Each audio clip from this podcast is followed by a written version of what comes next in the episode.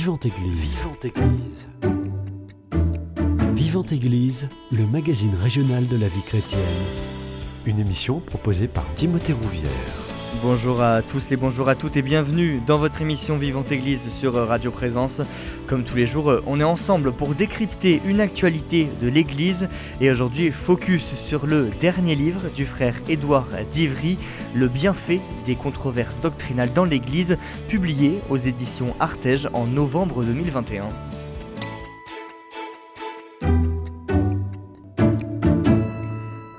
Et pour en parler, j'ai le plaisir de recevoir son auteur, le frère Édouard Divry, dominicain à Toulouse, aumônier de prison et professeur de théologie, notamment au séminaire de Bayonne. Bonjour à vous. Bonjour à tous. Merci d'avoir accepté mon, mon, invitation. Pour débuter, est-ce que vous pouvez nous parler de la genèse de ce livre? Comment vous en avez eu l'idée? Alors c'est simple, on m'avait demandé de plancher sur une expression chère au pape François, l'écologie intégrale. Et vous savez que Déjà, le pape Paul VI s'était exprimé à propos du développement et il avait ajouté lui aussi le mot intégral. Lorsque l'Église ajoute le mot intégral, c'est-à-dire elle veut dire attention, il manque un peu quelque chose dans l'analyse. Il faut tenir compte de Dieu, bien sûr, de l'homme, euh, de, des éléments, si vous voulez, de la création dans son entièreté. Et il y a deux forces qui actuellement s'opposent. D'un côté, l'antispécisme, cette espèce d'idée que l'homme non seulement est un loup pour l'homme, mais est un loup même pour la création. Hein. Au lieu de dire homo homini lupus, on dirait homo euh, euh, lupus. L'homme est comme un destructeur de la nature et il faut le rabaisser euh, au rang des animaux, voire même en dessous. Et puis d'un autre côté, vous avez un transhumanisme débridé euh, on se souvient de l'expression de Spinoza, Homo homini deus, l'homme est un dieu pour l'homme, c'est l'autre excès. Et déjà Pascal avait déjà d'une manière très claire équilibré les deux. Il ne faut pas rabaisser l'homme à seulement l'animal. Et d'un autre côté, il ne faut pas aussi qu'il se prenne pour un dieu trop tôt. Voilà. Hmm. J'aimerais qu'on s'arrête sur le mot bienfait des controverses doctrinales dans l'Église. Alors, le bienfait, c'est tout simplement cette certitude que Dieu dirige toutes choses, il est provident, il a euh, à l'origine de toutes choses, de, non seulement de la création, mais de la recréation de l'Église, euh, d'Israël d'abord, le peuple de Dieu, et tout ce qu'il fait, il le fait bien et il gouverne. Il gouverne avec euh, intelligence, mais en nous laissant libres. Et Saint Paul a cette phrase lumineuse à propos des controverses. Il faut qu'il y ait même des hérésies parmi vous, afin que ceux qui sont dignes d'approbation soient manifestés parmi vous. 1 Corinthiens chapitre 11. Et cette expression donc est tout à fait euh, importante pour comprendre le climat de ce livre que je propose au lecteur, c'est-à-dire de comprendre bah, d'une certaine manière, le doigt invisible de Dieu dans toutes ces controverses qui aident à creuser du point de vue de la vérité et on espère après dans une conversion qui conduit après à un changement d'agir. L'agir suit l'être, mais il faut déjà qu'on soit au clair sur la vérité qui est un équivalent de l'être. Je l'ai dit en introduction, vous êtes dominicain à Toulouse, mais vous êtes aussi ingénieur à l'école centrale.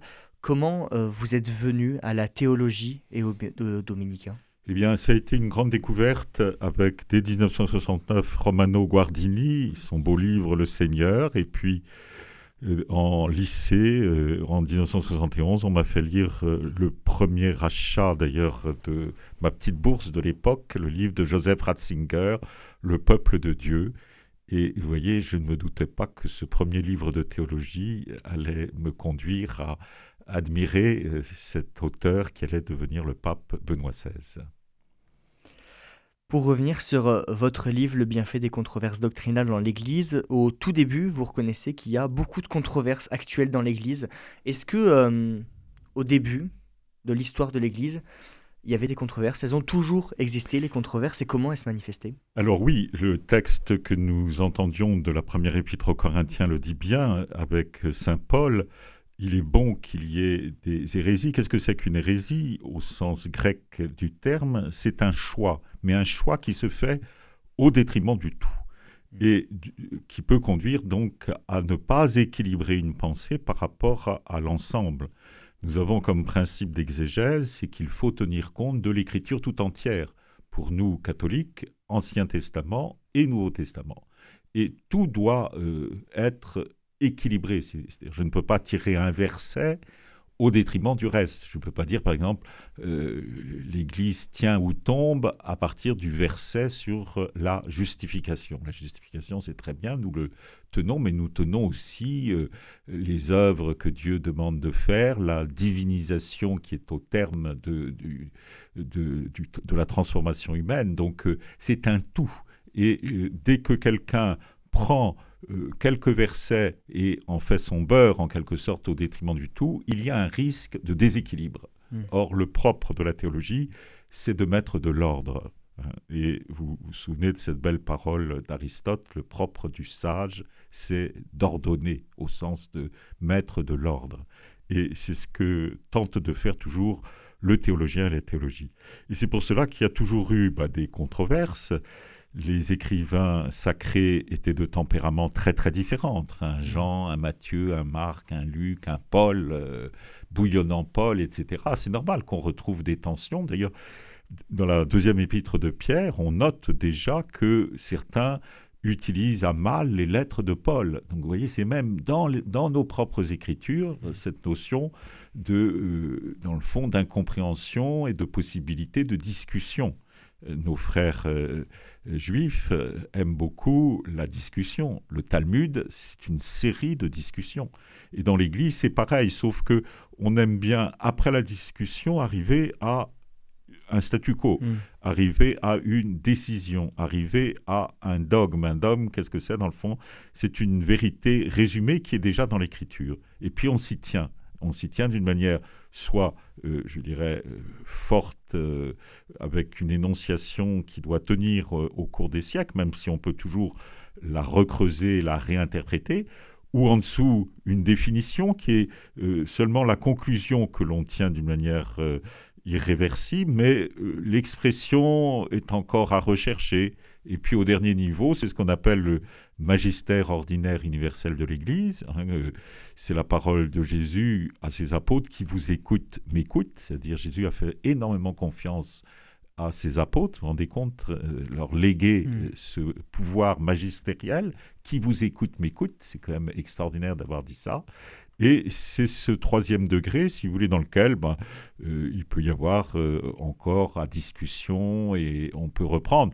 Il faut toujours l'accueillir avec intelligence et bonne volonté au moment où cela est dit, mais ça reste, si vous voulez, encore euh, révisable. Et puis un dernier degré, c'est ce qu'on appelle le magistère authentique. Ben, c'est lorsque quelqu'un, un évêque par exemple, parle au cours d'une homélie ou même au cours d'entretien, mais il ne tient pas du tout à ce qu'il dit d'une manière telle qu'il puisse prétendre au magistère ordinaire universel. C'est un magistère authentique puisque la personne est vraiment en grade de pouvoir parler au nom de l'Église, mais il le fait d'une manière euh, où il ne pense même pas qu'il est en train d'énoncer quelque chose qui pourrait avoir une détermination dans l'histoire, si vous voulez. Euh, je pense par exemple aux interviews des papes dans les avions. il faut surtout pas prendre ça comme étant du magistère ordinaire universel. Mm.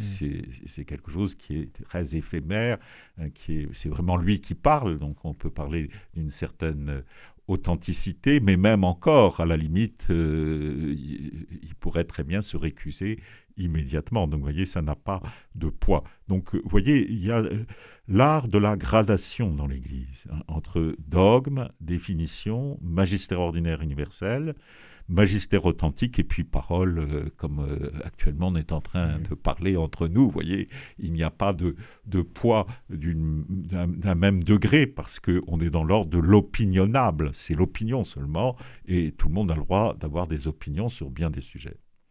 Au début de l'histoire de l'Église, elles émanaient de qui ces controverses? Alors ces controverses sont presque toujours euh, parties de personnalités, si vous voulez, qui euh, avaient un certain charisme euh, de prédication ou euh, de manifestation publique et qui, ont attiré les foules. Et puis ces personnes se sont laissées un petit peu prendre par l'aura, hein, et ont commencé à dans le fond, professer des opinions qui n'étaient pas conformes au magistère. D'où hmm. l'importance de se réunir en synode. Vous voyez, on parle actuellement beaucoup de voix synodales, mais les synodes, c'est très très vieux. C'est même bien avant le premier concile œcuménique de 325, il y a eu des synodes un peu partout. Hmm. synode africain, synode euh, en Égypte, à Alexandrie, on a fait des synodes très régulièrement, c'est-à-dire les évêques de la région se rassemblaient et examinait un point particulier et on tranchait. Et c'est ainsi que la première grande euh, controverse qui a eu le plus dans l'histoire de, je dirais, de, conséquences a été la controverse de ce prêtre Arius à Alexandrie, qui prétendait que, dans le fond, euh, Jésus était un homme divinisé, mais n'était pas le Verbe de Dieu, comme mm. le dit le, prologue de l'évangile de Saint Jean. Il avait tiré à lui certains versets et il en avait fait un surhomme, si vous voulez, un peu à la manière de Nietzsche, si vous voulez. Et ce surhomme, bon, bah, il faisait des miracles, il était euh, puissant en, œuvre, en, prédication et autres, mais il n'était pas le Fils de Dieu, voyez. Et euh, on était très loin, finalement, de la grande euh, théologie euh, très ancienne qu'on trouve déjà euh, dans les Targums, où l'on voit euh, le verbe de, Dieu qui est comme un vis-à-vis, vis-à-vis, un vis-à-vis très substantiel, vis-à-vis de Dieu lui-même, le Père. Et c'est ainsi que la théologie s'est petit à petit mise en place en donnant raison aussi à l'Esprit qui est co-intelligé au Père et au Fils, puisqu'il procède du Père et du Fils. Et la Trinité, petit à petit, c'est euh, dogmatisé, si vous voulez. On est arrivé à bien comprendre que Dieu était un, mais que sa vie intime avait été révélée. Le Père engendre le Fils de toute éternité, le Père et le Fils soufflent le Saint-Esprit, et euh, cette, euh, ce don fait par la révélation de la vie intime de Dieu, a fait les chrétiens, si vous voulez. Parce mm. que, euh, si vous voulez, il y avait des éléments qu'on trouvait déjà euh, dans les Targums, mais euh, ça n'était pas encore explicité dans la foi juive. C'était quelque chose de tout à fait nouveau, et c'est vraiment le concile de Nicée en 325, puis celui de Constantinople en 381, qui ont mis en place, si vous voulez, cette foi commune de tous les chrétiens. Je crois en mmh. Dieu, le Père Tout-Puissant, et on ajoute en son Fils unique et dans l'Esprit Saint un seul Dieu. Il faut toujours bien préciser que nous sommes dans le cadre d'un monothéisme, hein, nous mmh. ne sommes pas du tout euh, polythéistes, c'est un seul Dieu, et c'est pour cela que nous considérons que Dieu est pédagogue, parce que pendant des siècles, il n'a fait que redire cela, qu'il n'y avait qu'un seul Dieu contre justement le polythéisme. Et le jour venu où il a envoyé son fils, il a fait comprendre que sa vie intime était plus riche mm. que ce que l'on pouvait en juger euh, vu de la terre. Et on a compris petit à petit la place des trois personnes divines. Puis, il y a eu des disputes autour de l'incarnation de Jésus. Est-ce que Jésus, en devenant homme, n'a-t-il pas perdu son identité divine? Donc, il y a eu des courants qui ont euh, vu en Jésus une simple adoption d'un homme voire même euh, que le Verbe de Dieu euh, aurait pris la place du nous grec, c'est-à-dire de l'intelligence, le sommet de l'âme de, euh, de, cet homme qui aurait été adopté. Vous voyez, des, tas de constructions christologiques qui ont amené à des synodes et qui ont amené surtout après à des conciles mmh. où les décisions ont été canoniques, c'est-à-dire sont devenues où je suis et je demeure, où euh, je ne suis pas et je m'éloigne d'une manière euh, définitive. Voyez, donc mm. euh, les dogmes sont impératifs, alors que les définitions le sont du point de vue intellectuel, mais disons qu'il n'y a pas de contrainte dans l'appartenance ou la non-appartenance au corps de l'Église, puisque l'Église est considérée comme un corps, est considérée comme l'épouse du Christ, et donc les dogmes font que on appartient vraiment à ce corps qu'est l'Église. Après, il y a les définitions qui engagent beaucoup, et puis le magistère ordinaire de l'Église sur lequel on peut encore discuter quand on est théologien. Vous voyez, il y a, tous ces degrés qui permettent dans ces disputes successives eh bien, de laisser la place à la grande liberté. Hein. dans les choses nécessaires, l'unité, disent les, pères, dans les choses douteuses, bah, la liberté, mais en toute, et c'est le plus important, la charité. Car on entre dans la, si vous voulez, dans la vérité que par la charité. Ça, c'est mmh. une grande formulation chrétienne. Dès qu'on est en dehors de la charité, on peut être sûr qu'on va rater l'étape de la charité. C'est une expression de saint Augustin. Comment vous expliquez que l'homme remette en cause les, récits des apôtres? Alors, euh, les récits des apôtres euh, ne sont pas remis en question par euh, le, magistère de l'Église, évidemment. Ce que l'on peut remettre en question, c'est parfois l'opportunité de certaines expressions qui sont contextualisables. Hmm. Et par exemple, Saint Paul qui dit aux femmes de Corinthe, c'est adressé à à l'église de Corinthe qu'elle mette un voile. Bon, bah, est-ce que c'est vrai au niveau universel ou est-ce que c'était parce que le contexte culturel faisait que celles qui ne portaient pas de voile risquaient dans une population qui était très marquée par la prostitution d'être considérées comme euh, des personnes qui étaient prêtes à se vendre. Vous voyez, donc euh, euh, il faut resituer des injonctions, si vous voulez, dans l'écriture qui sont à contextualiser. Mais la contextualisation n'exclut jamais aucun verset, mmh. aucune ligne de l'écriture, puisque tout est donné par Dieu lui-même. Mmh. Et l'écriture est toujours bonne pour redresser, pour corriger, pour exhorter. Hein, comme elle dit elle-même, euh, en se caractérisant par des textes que l'on rencontre dans l'Écriture. Est-ce que vous avez euh, à l'esprit euh, d'autres hommes qui ont été précurseurs en termes de controverses dans l'histoire de l'Église? Oui, vous avez tout au long des siècles des, personnalités qui ont été particulièrement vedettes, en quelque sorte. je pense au moment de la réformation protestante, vous avez Luther, vous avez Calvin, euh, vous avez euh, euh, tous ceux qui ont suivi le schisme de Cranmer en Angleterre sous la houlette de Henri VIII. Vous voyez, mm. tous ces grands personnages ont particulièrement marqué l'histoire. Et puis, peu de temps après, vous avez l'apparition de la problématique de la découverte des sciences, quelle est leur place, et je pense à Galilée. Hein. Mmh. Galilée a été très souvent euh, une figure de proue pour euh, qualifier bah, l'essor tout à coup et l'indépendance d'une nouvelle manière de raisonner qui n'était plus seulement à partir de la philosophie ou à partir de l'écriture, mais dans le cadre de ce qui était vraiment euh, une analyse des faits dans, euh, avec un exercice souvent mathématique, géométrique. Mmh. Voyez, hein. Galilée disait avec humour à ceux qui l'écoutaient au moment de son procès, on vous laisse la substance, laissez-nous les accidents. Hmm. C'était humoristique de dire cela, mais on comprend très bien ce qu'il voulait dire. Il, voulait dire, je, ne veux pas me prononcer sur des choses qui me dépassent, mais laissez-nous euh, nous exprimer sur les choses qui vous, vous dépassent. Hmm. Donc c'était une manière de montrer qu'il y avait des champs différents de science. Mais euh, cela n'exclut pas qu'au cours des siècles, on a toujours été persuadé qu'aucune vérité ne contredit une autre vérité. les vérités scientifiques ce sont les vérités scientifiques, mais les vérités théologiques, les vérités philosophiques ne se contredisent pas. Et euh, que ce soit au concile de Latran V ou au concile de Vatican I, on a répété cela.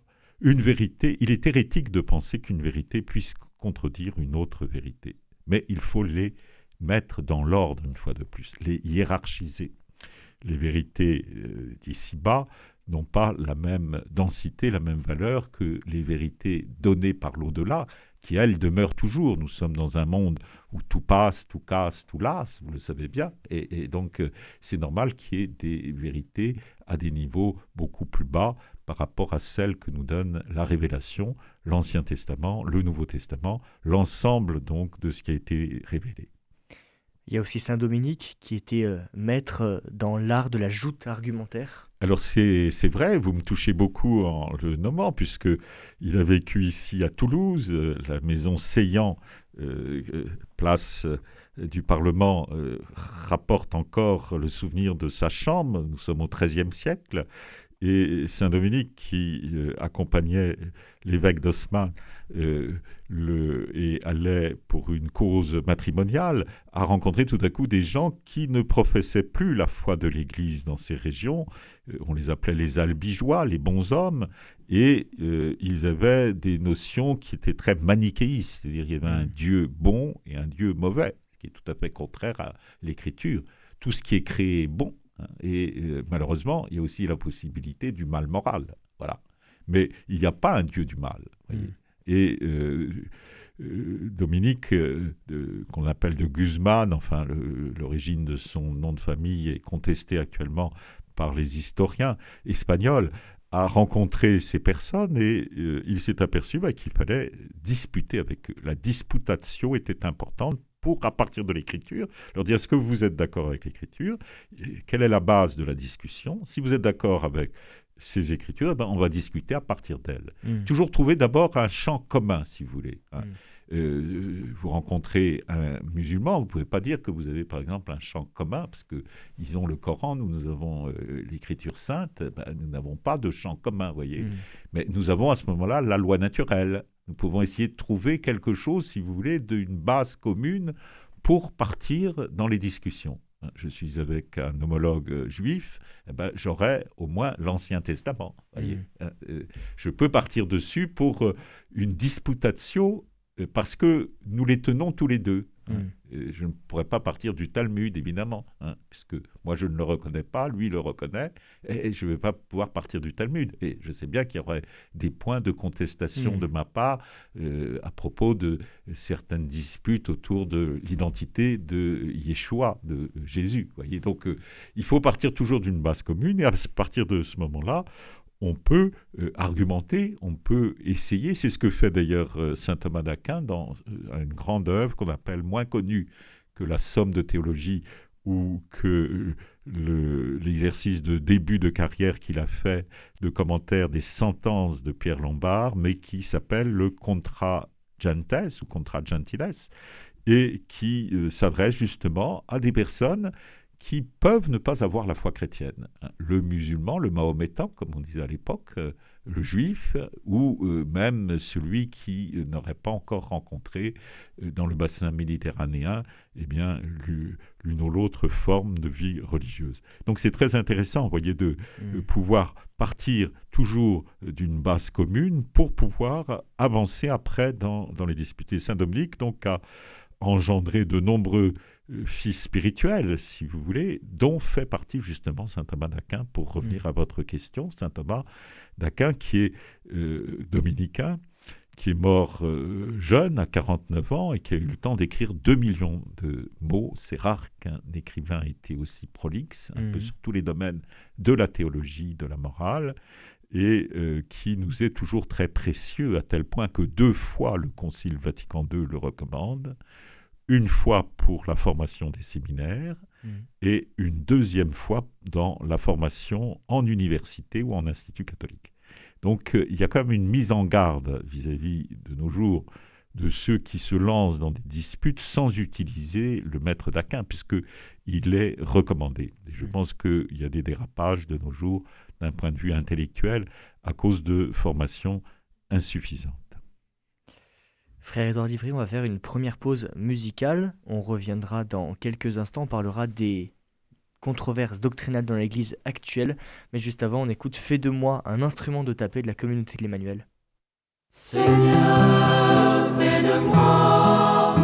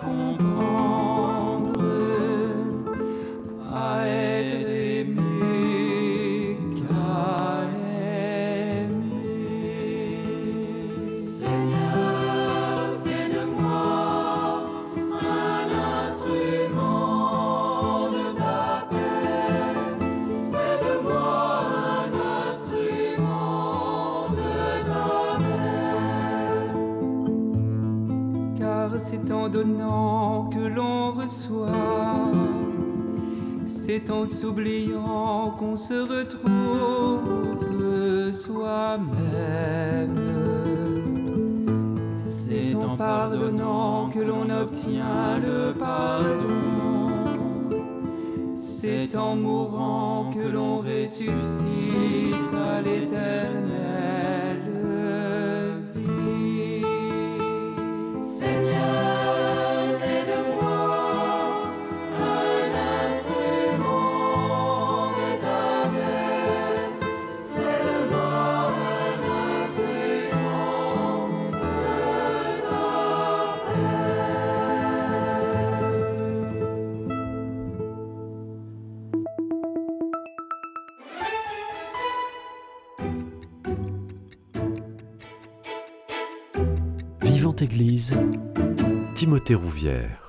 De retour dans votre émission Vivante Église sur Radio Présence, je suis toujours en présence du frère Édouard Divry, dominicain à Toulouse, aumônier de prison et professeur de théologie. Et ensemble, nous parlons de son dernier livre, Le bienfait des controverses doctrinales dans l'Église, publié en novembre 2021 aux éditions Artege. Euh, dans cette deuxième partie, j'aimerais qu'on revienne sur les controverses actuelles dans l'Église. Vous dites dans votre livre, euh, face aux crises que l'Église traverse, le silence face au mal est rarement la bonne solution, puisque l'on prête à celui qui s'y soumet un certain assentiment. Ça veut dire qu'il ne faut pas rester muet face à toutes ces controverses, toutes ces crises, si on peut mettre les deux mots sur le même pied d'égalité? Oui, on dit souvent le proverbe qui ne dit mot consent, si vous voulez. Et donc, euh, il faut savoir euh, s'exprimer mais s'exprimer, je dirais, avec cette modération de la sagesse mm. que nous avions déjà souligné dans la première partie. Le propre du sage, c'est d'ordonner. Et euh, Charles Péguy euh, disait à propos de son temps, où là aussi les choses allaient souvent un petit peu vite, qu'il y avait des confessions qui euh, étaient sales, comme des, plus sales que des péchés. Voyez, il y a mm. des, nous sommes dans une société avante, euh, disait Foucault, le philosophe. Et euh, cette société avante n'est pas très belle parce qu'on force des gens à avouer, on force des consciences à ne pas aller dans le sens de la rémission de leur propre péché face à Dieu, si vous voulez, où Dieu pardonne. Qu'est-ce que je peux savoir hein, si Dieu n'a pas pardonné. Hein? Il est peut-être euh, quelqu'un a peut-être euh, été se confesser, il est peut-être dans la grâce. Mm. Et bien sûr, nous sommes à la fois fils de nos actes et père de nos actes, c'est-à-dire que nos actes nous suivent et donc on doit en la responsabilité. Mais euh, Dieu a pu déjà passer dans le cœur de quelqu'un, il a pu se convertir. Et qui suis-je, moi, pour lui jeter la pierre? Vous vous souvenez, euh, Rousseau lui-même en faisait euh, cet écho en, disant euh, Qui suis-je pour jeter la pierre? C'était pas pour qu'on me jette sur moi aussi la pierre, il n'était pas parfait, et loin de là. L'imperfection est notre condition humaine. Et il ne faut pas, parce que le ciel est bouché, que ce soit l'égout grand ouvert, comme disait Gustave Thibon. J'ai peur que nous soyons dans une société dans laquelle on a tellement peu de références à la révélation et à Dieu Mm. qu'on ait finalement le nez sur l'égout grand ouvert. Et ça serait très triste parce que petit à petit, la prophétie de Foucault risquerait de s'accomplir, c'est la dissolution du sujet. Mm. Or là, nous tomberions très bas si le sujet n'est plus assez respecté. L'homme est faillible et malheureusement il tombe parfois, mais il peut se relever et l'Église est du côté de celui qui se relève. Voyez, Euh, Jésus euh, entouré de deux larrons, l'un ne se relèvera jamais, il restera toujours éloigné du Christ, l'autre se tourne vers lui. Qu'est-ce que lui dit Jésus au moment où il meurt, alors qu'il se tourne vers le Seigneur en lui disant euh, Souviens-toi de moi quand tu seras en paradis Jésus lui répond Aujourd'hui, tu seras avec moi en paradis. Aujourd'hui, quelle instantanéité, avec moi, quelle compagnie, et euh, en paradis, quel séjour. hein. Extraordinaire euh, possibilité que le Seigneur offre à celui qui se convertit. Donc euh, l'Église ne jette pas la pierre à celui qui est tombé, mais l'appelle à la conversion, Mm. au retournement. On appelle ça en, en grec la métanoïa et l'épistrophée. La métanoïa, c'est le changement d'esprit. Il faut vraiment qu'il y ait un changement d'esprit. Épistrophée, un changement de direction. Quelqu'un qui a mal agi doit bah, euh, le reconnaître et changer de direction. Euh, J'imagine par exemple un, prélat qui aurait commis une faute, bah, il doit montrer que euh, il s'est amendé et qu'il va vers une vie plus ascétique, plus pénitentielle. Vous savez que la pénitence fait partie intégrante de l'annonce de l'Évangile. Jean-Baptiste, notre Seigneur, repentez-vous et croyez à l'Évangile. Nous ne cessons de répéter. Donc la pénitence a une- un rôle extrêmement important. On l'a peut-être un peu trop oublié. hein. Voilà. Mm. On a trop insisté sur euh, euh, la joie euh, du ressuscité, sur la bonne nouvelle, etc. J'ai entendu de nombreux prédicateurs dire Ah, il va pas nous faire la morale. Voyez Et là, on a mis comme la morale de côté, alors que le Concile Vatican II, dans Gaudium et Spes, met côte à côte la morale et l'évangile, en disant la loi morale et évangélique. Elles ne sont jamais séparées. Et d'ailleurs, euh, quand l'Église se prononce, elle se prononce toujours en matière de dogme Mm. et de morale. Donc, on ne peut pas bien professer une foi si on n'est pas conforme à cette foi. Il y a quelque chose d'incohérent sinon. Or, nous ne sommes pas des schizophrènes. Il faut que la euh, vérité de la vie, faire la vérité morale, aille de pair avec dire la vérité que euh, nous avons dans notre cœur, qui nous a été transmise et que nous dési- désirons transmettre. S'il n'y a pas d'adéquation entre les deux, inévitablement, il y a une perte, je dirais, de crédibilité. Et à ce moment-là, l'homme qui n'est plus crédible n'a plus qu'à se taire, hélas. Nous l'avons un peu abordé en, en première partie. Il y a aussi euh, la question de l'arrivée de la science euh, qui permet d'allonger euh, l'espérance de vie. Ça a aussi mis, mis à mal euh, l'Église. Pas vraiment. Euh, c'est une fausse controverse qui est apparue au XIXe siècle avec Michelet, qui a Mm. fait une sorte de légende noire. Non, euh, le- la science a toujours été défendue vaillamment par euh, l'Église. La preuve, c'est qu'il y a une académie des sciences au Vatican.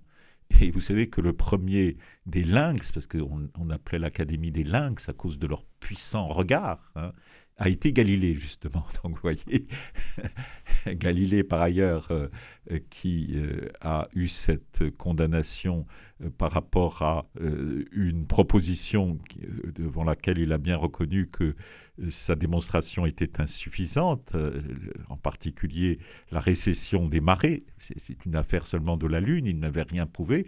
Mais quand euh, Newton, qui pourtant n'était pas un catholique, a démontré les lois de la gravitation et le fait que la Terre tournait autour du Soleil, eh bien, les livres de Galilée ont été retirés de l'index, parce qu'on les avait mis à l'index à cause de leurs erreurs. On hmm. considérait qu'on ne pouvait pas les recommander, puisqu'ils étaient mal établis, et donc on les a retirés de l'index en disant, ben, ça y est, Newton a démontré. Et hmm. euh, il y en avait d'autres avant, Copernic, il y a eu un évêque aussi de, du nord de la France, de euh, qui, au XIVe siècle, avait défendu cette idée, mais c'était une opinion. Ce que reprochait l'Église à Galilée, c'était pas tant de, du fait qu'il ait proposé cette idée que la Terre puisse tourner autour du Soleil, mais c'est qu'il ne la présentait pas comme une hypothèse.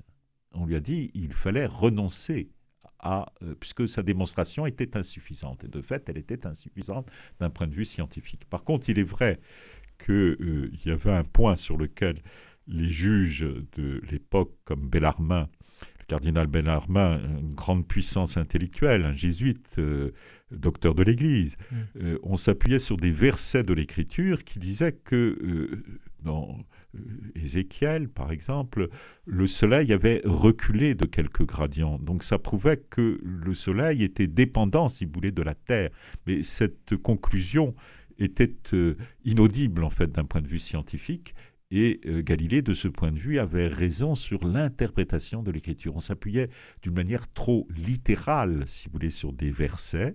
Et il était plus en avant, si vous voulez, paradoxalement, au niveau de l'exégèse de l'écriture que euh, vraiment d'un point de vue scientifique, puisqu'il n'avait finalement encore rien démontré, et puisqu'il faudra attendre le XVIIIe siècle avec Newton pour vraiment démontrer que la Terre tourne autour du Soleil. Vous voyez, l'héliocentrisme n'a vraiment été scientifique qu'à partir de Newton. Avant, mm. c'était euh, d'heureuses hypothèses. D'ailleurs, Copernic, un, prêtre, avait déjà euh, donc bien dit les choses, mais il l'avait fait d'une manière humble, c'est-à-dire mm. à titre d'hypothèse. Le, problème de Galilée, c'est qu'il était trop, je dirais, affirmatif de lui-même, trop imbu de sa personne, et c'est ça surtout qui a déplu, outre le fait que sans doute le pape de l'époque qui voulait le défendre avait remarqué que dans ses écrits, il avait euh, fait une hypothèse tout à fait, euh, mais d'une manière très affirmative, sur la transsubstantiation, qui est le mystère de l'Eucharistie, qui était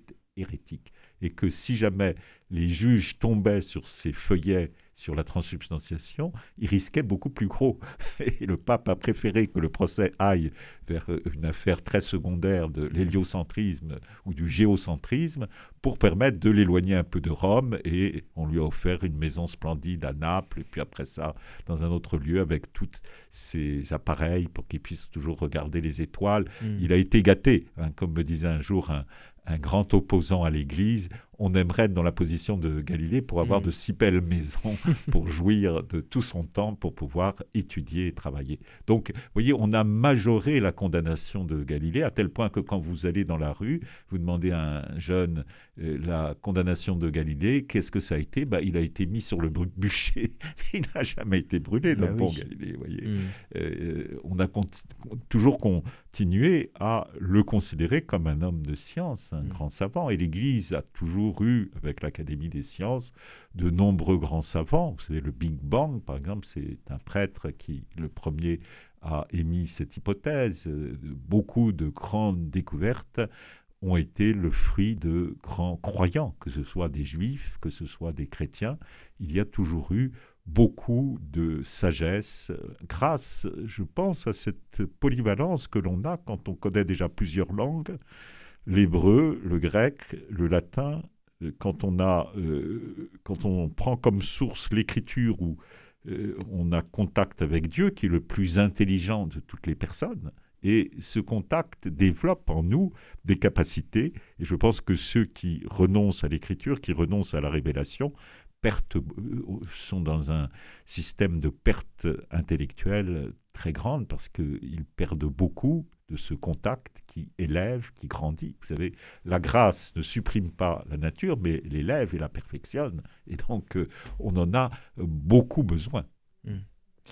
Autre sujet que euh, vous abordez, le, rapport Sauvé, il vient rencontrer un pan de votre réflexion sur la pédoperversité et on voit notamment émerger des, mises en cause des usages et même des canons de l'Église sur certains sujets.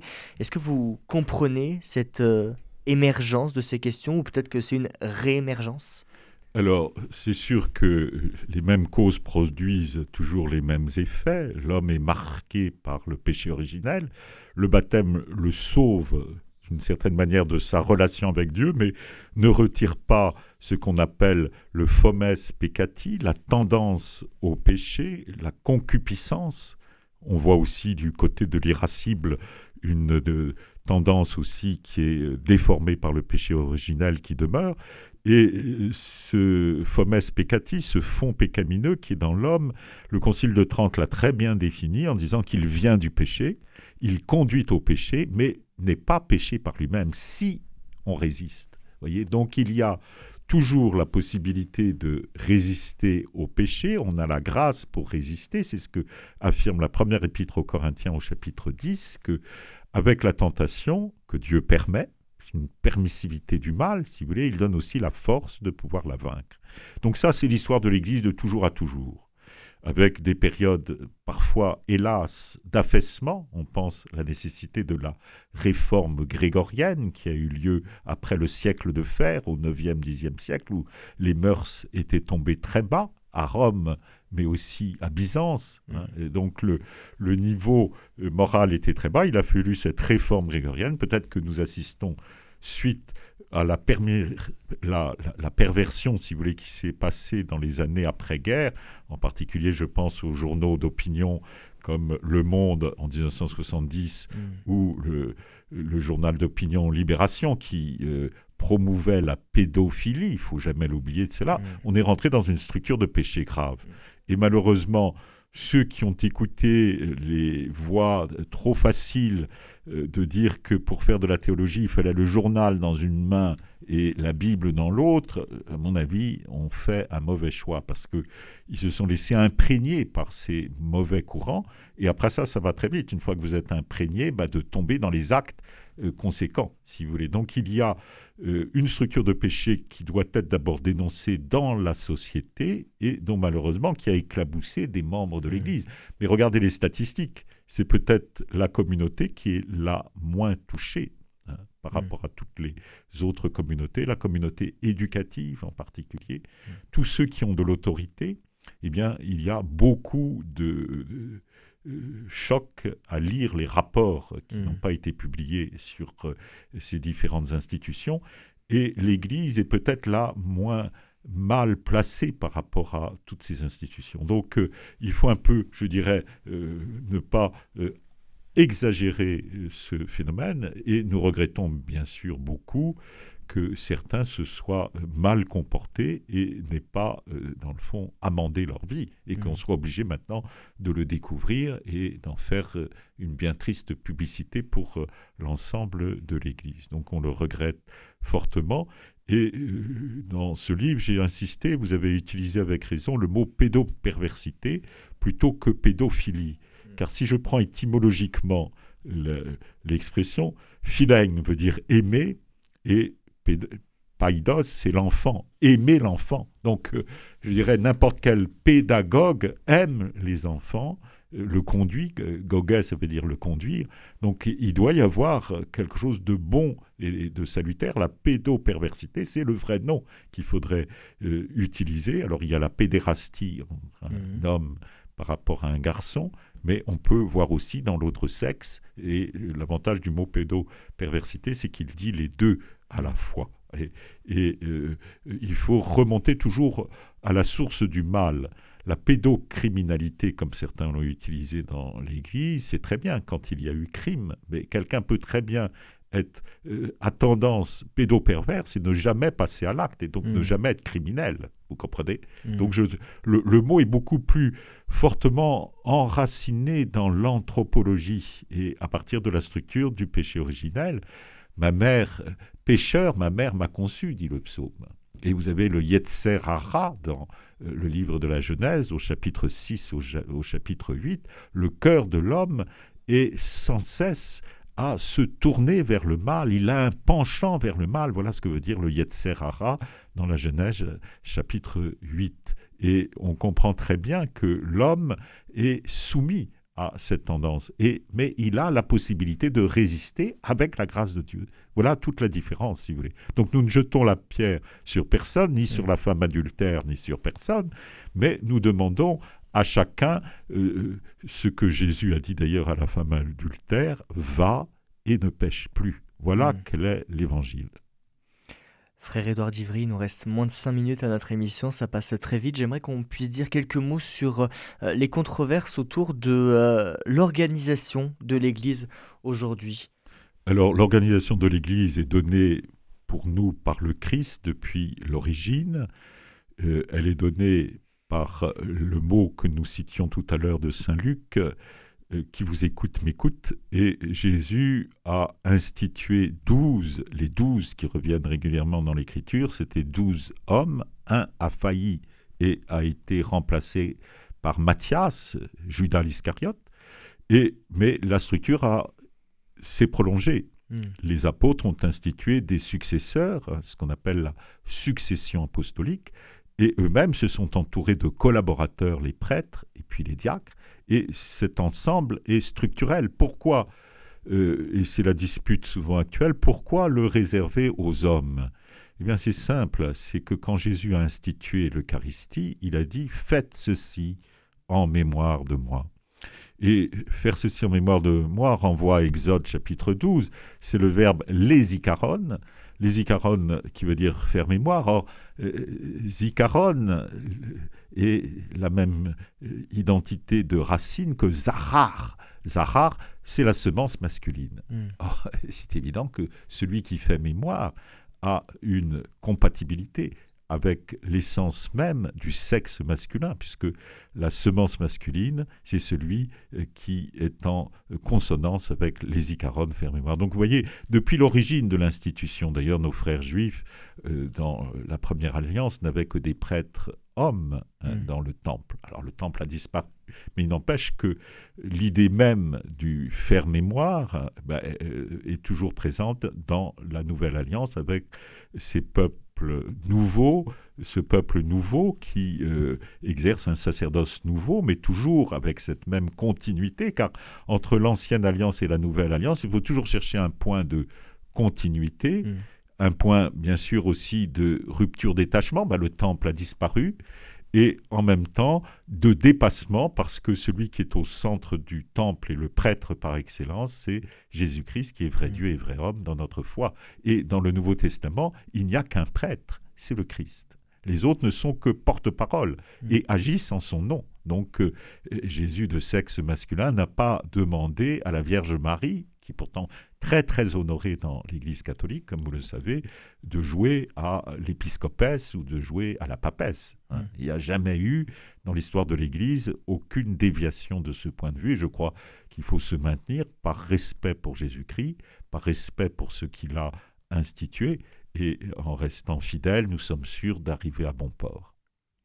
Si en une minute on doit retenir quelque chose de ce livre, Le bienfait des controverses doctrinales dans l'Église. Eh bien, je dirais euh, que c'est difficile, je suis mal placé pour euh, le recommander, puisque euh, c'est un livre qui m'a demandé quand même de, de la peine pour l'écrire. Il est divisé donc en trois parties avec l'avoir, le savoir et le pouvoir, qui correspondent aux trois tentations du Christ. bah, vous avez la tentation du pain euh, que euh, le diable a proposé à Jésus à partir de pierre, en disant transforme ces pierres en pain, c'est la mmh. voie. Puis il a conduit Jésus au fait du temple en donnant une interprétation euh, erronée d'un verset des psaumes, que si Jésus allait se jeter du pinacle du temple, les anges allaient le, le récupérer en, en quelque sorte. Euh, tentation sur le savoir. Est-ce que le savoir de l'écriture euh, nous permet de faire n'importe quoi? Donc tentation sur le savoir. Et puis la dernière tentation, le diable l'emmène à voir euh, l'ensemble des royaumes et lui dit, si tu m'adores, je te donne pouvoir sur tous mm. ces royaumes. Tentation sur le pouvoir. Et je dirais, si on lit avec un peu de distance les événements de l'histoire et même les événements contemporains, on retrouve toujours ces tentations. Eh bien, euh, quelles ont été les armes de Jésus? Ben, L'écriture elle-même, qu'il a opposée aux mauvaises interprétations du diable, et la puissance du Sauveur, la puissance de Dieu Tout-Puissant qui chasse les mauvais esprits, qui chasse ceux qui ne sont pas conformes au dessein d'amour bienveillant de Dieu. Frère Edouard Divry, merci beaucoup. Avec joie. D'être venu nous présenter votre livre. Je rappelle le titre Le bienfait des controverses doctrinales dans l'Église publié aux éditions Artege en novembre 2021. Et ce livre, vous pouvez le retrouver soit au couvent des Dominicains, il en reste encore quelques exemplaires, soit à la librairie de la Trinité. Merci à vous, auditeurs, d'être fidèles à ce rendez-vous euh, Vivante Église. On se retrouve euh, demain pour une nouvelle émission. Si vous souhaitez réécouter celle-ci, elle est d'ores et déjà disponible sur notre site internet www.radioprésence.com ou en rediffusion ce soir à 21h. Passez une très belle journée à l'écoute de notre antenne. Cette émission est disponible sur CD. Commandez-la en téléphonant au 05 62 48 63 00 05 62 48 63 00 ou par mail à contact@radioprésence.com.